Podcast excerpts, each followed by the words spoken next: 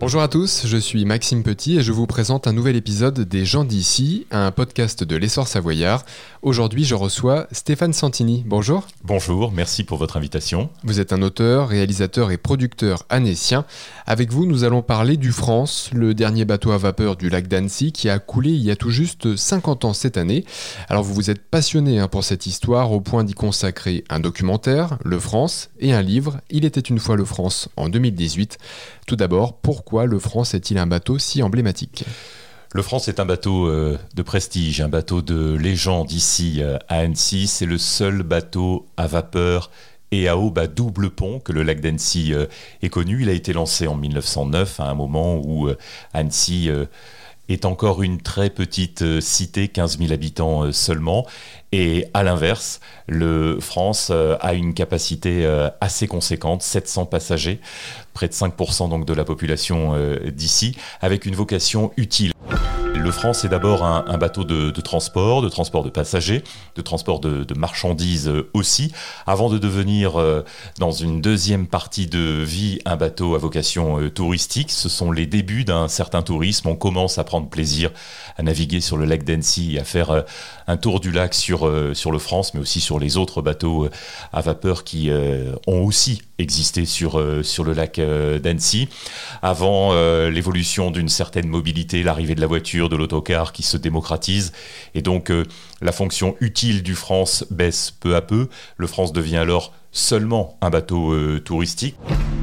Pendant la Seconde Guerre mondiale, il a aussi euh, été euh, réquisitionné par euh, la milice. Il devient un bateau prison pendant seulement quelques jours, mais des jours qui vont vraiment marquer l'histoire d'Annecy, mais aussi de, ce bateau. Et puis, après-guerre, le France continue sa vocation touristique, mais une vocation touristique qui peu à peu va elle aussi baisser parce que la vapeur commence à être un peu montré euh, du doigt en matière d'environnement. On est très loin des, standards euh, d'aujourd'hui. Euh, sachez d'ailleurs que le France avait besoin de 500 donc près d'une demi-tonne de charbon pour pouvoir faire seulement un tour du lac avec euh, les rejets de ce charbon qu'on appelle les escarbilles directement rejetés dans les eaux du lac d'Annecy. Donc euh, ça confirme l'idée qu'on est très loin des standards environnementaux euh, d'aujourd'hui. Donc la compagnie des bateaux commence à se désintéresser un peu de cette vapeur pour s'intéresser aux nouvelles technologies qui sont proposées en matière de, navigation et avec l'idée peut-être d'envoyer un jour le France à la casse. Une idée qui passe pas vraiment auprès de la population d'ici il y a une association euh, qui euh, euh, se met en place avec un vrai mouvement populaire. L'idée, c'est véritablement de sauver le France. Pour ce faire, il faut à tout prix trouver un repreneur. Et c'est chose faite avec Jean Bruel, qui est qui était le propriétaire des bateaux mouches à Paris, un véritable amoureux de la, navigation et, et, du lac d'Annecy, qui l'a acheté pour lui, mais aussi et surtout pour euh, euh, son épouse, Nicole de Buron. Elle est écrivaine, scénariste. Euh, on la connaît bien sûr. Elle a toujours eu beaucoup de tendresse pour le lac d'Annecy, pour ce bateau aussi. Et le France devient donc, au tout début des années 60, un, bateau privé. Alors privé de naviguer, puisqu'il n'a plus l'autorisation de naviguer, mais un bateau privé à part entière, mouillé en évitage au, au large d'Albini. Et puis 1971, quelques années après, après avoir accueilli euh, de nombreuses euh, fêtes privées et, d'autres euh, rumeurs aussi, on en dira peut-être quelques mots tout à l'heure. Le France coule dans la nuit du 12 au 13 mars 1971, vous l'avez dit, il y a tout juste 50 ans. Et le France continue d'exister là où il est. Il s'est seulement déplacé de 42 mètres, mais 42 mètres qui font toute la différence, puisque le France aujourd'hui continue d'exister pour D'autres visiteurs, les plongeurs en l'occurrence, près de 7000 plongées euh, chaque année sur le France, c'est considérable. Le France est un véritable trophée. Hein. On fait le France aujourd'hui comme on fait un peu le Mont Blanc lorsque l'on est euh, plongeur. Et le France est posé aujourd'hui euh, sur la vase au fond du lac d'Annecy, presque prêt à, à naviguer à nouveau. Et il continue donc d'écrire de là où il est sa propre légende. Commencé en 1909, c'était l'année de sa mise à l'eau. Justement, il faut imaginer euh, à l'époque, il y a 50 ans, euh, l'importance de ce naufrage. Euh, à l'époque, il fait partie du, paysage, ce bateau. Il est vraiment dans le paysage, puisque le France ne naviguait plus. Il était donc mouillé, mouillé en évitage, c'est-à-dire sur un seul point d'ancrage, c'est-à-dire qu'il tournait autour de ce point d'ancrage un peu comme une girouette. C'était donc aussi un indicateur météo pour, pour les gens, pour les gens d'ici.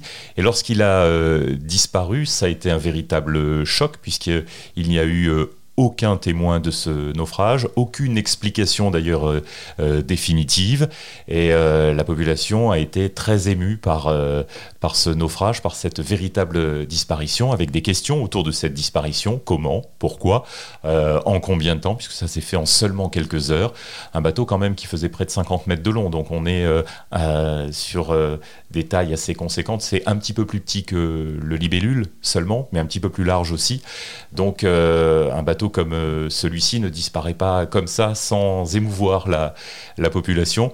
Et il s'est dit beaucoup de choses autour de cette euh, disparition qui a, et vous avez euh, raison de le souligner, beaucoup ému la population ici.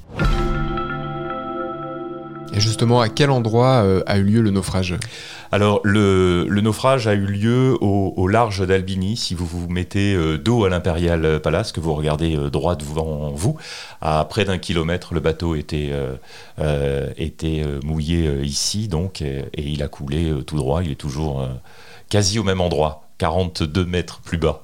Justement, est-ce qu'il y a encore aujourd'hui une part de mystère sur ce naufrage?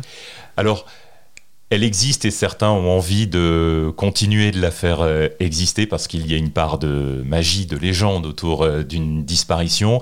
Selon toute logique, euh, le France a coulé par accident avec une voie d'eau qui s'est faite puisque un bateau qui est comme ça immobile vieillit plus vite encore que lorsqu'il est en, en fonction puisqu'il y a évidemment une logique de révision très, très différente et selon toute logique, il y a une plaque de glace qui s'est formée euh, au fond de la cale. Et avec le dégel, cette plaque de glace s'est désolidarisée de la coque pour devenir presque un, bélier et créer une voie d'eau. Et comme ça, le bateau a disparu il y a une autre thèse entretenue par euh, certains et, certaines. C'est vrai qu'il hum, s'est dit beaucoup de choses sur euh, les soirées euh, privées qui ont pu exister sur ce bateau. la province de l'époque regardait les fêtes de ces Parisiens et de ces Parisiennes avec un certain regard, avec ce Paris très festif. Et certains disent que le bateau a été coulé, saboté pour faire disparaître cette vie parisienne un peu trop olé olé au regard de, certains et qu'il fallait donc faire disparaître le France. Il n'y a aujourd'hui euh, aucun élément euh, tangible pour étayer cette, cette thèse-là, mais ce qui entretient le mystère encore, c'est que le bateau a coulé par euh, l'arrière, mais l'arrière est aujourd'hui inaccessible puisque le bateau en fait s'est un peu enfoncé dans la vase de quelques mètres avant de se plier pour ensuite reposer euh, sur, euh, sur la vase.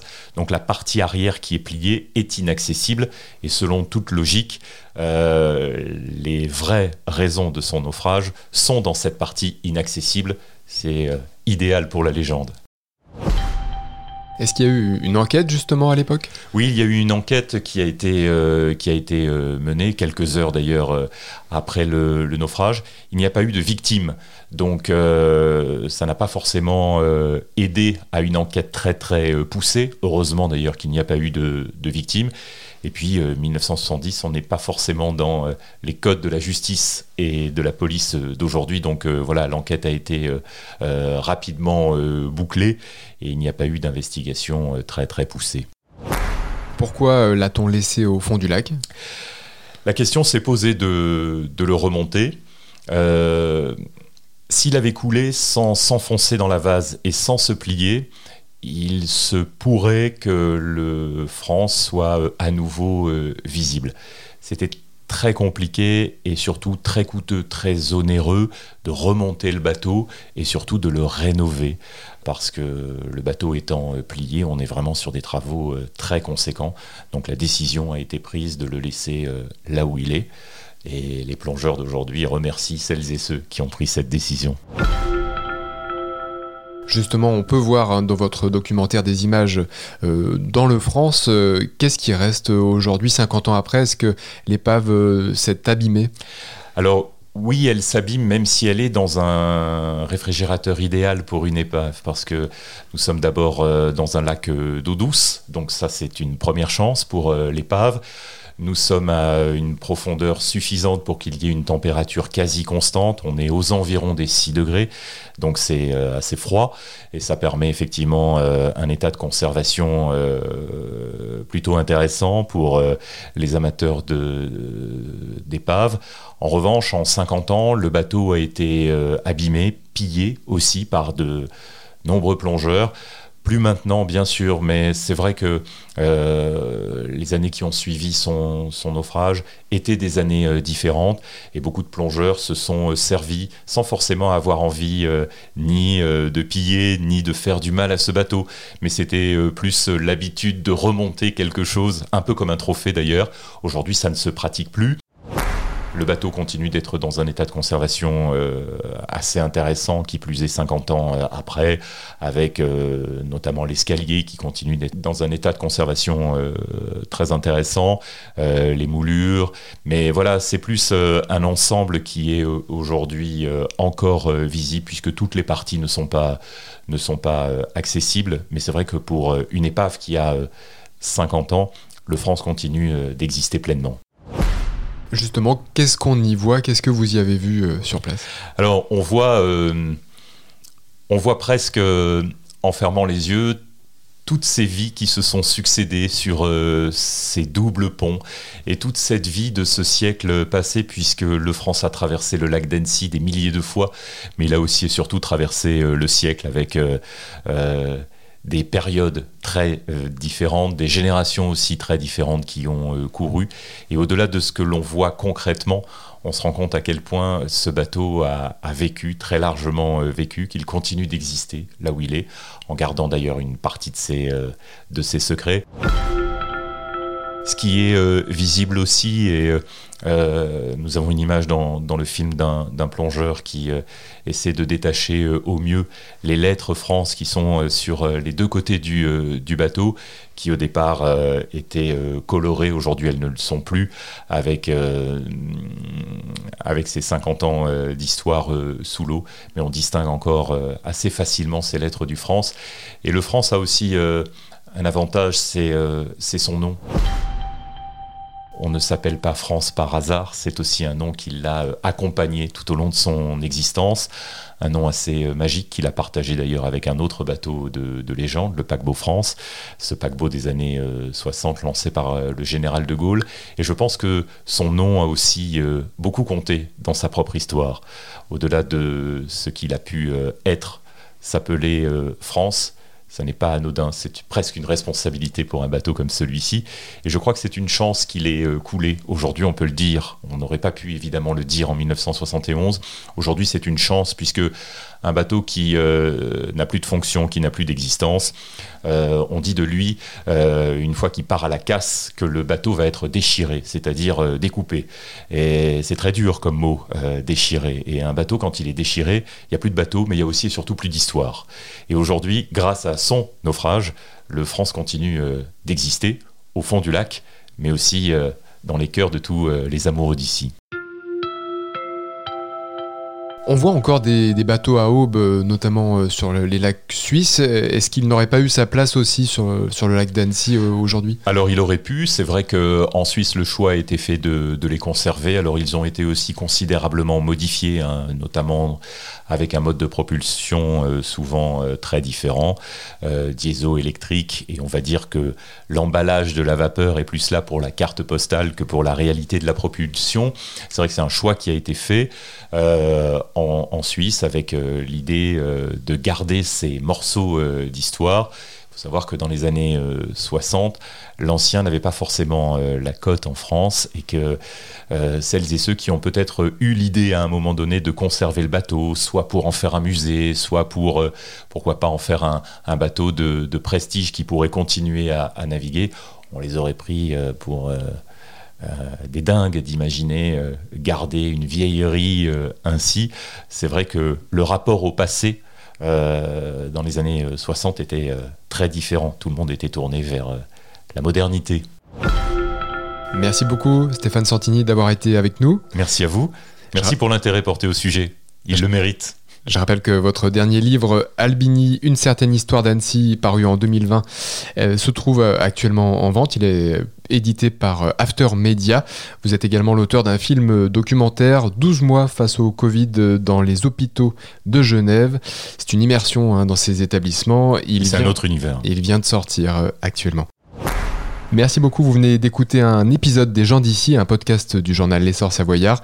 Retrouvez bientôt une nouvelle personnalité anécienne. En attendant, suivez toute l'actualité locale sur notre site internet l'essorsavoyard.fr. Bonne journée.